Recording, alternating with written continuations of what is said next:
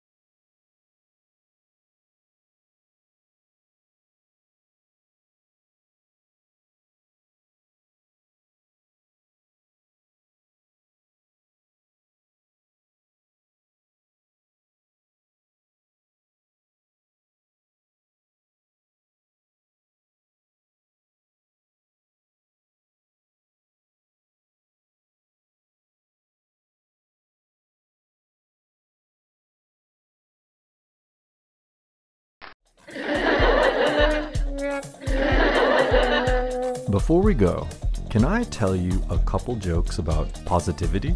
Bromas de positividad? Maybe you can tell these jokes to your English speaking friends, if that's your style. Jokes are the richest part of language. Many rely on puns or synonyms that require an advanced knowledge of the language. Here it goes. How many tickles does it take to make an octopus smile? 10 tickles. Déjame explicar. Una traducción directa de esa broma es ¿cuántas cosquillas se necesitan para hacer sonreír a un pulpo? Y la respuesta es 10 cosquillas. No es tan humorístico en español porque porque 10 tentáculos o 20.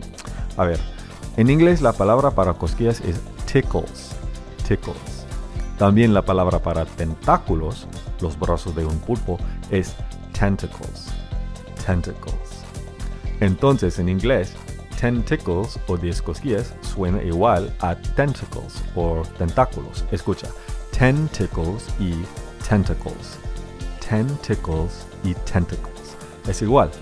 So, how many tickles does it take to make an octopus smile? 10 tickles! Anyways, here's another humorous treasure. What did the fruit say to the other fruit? We make a good pair.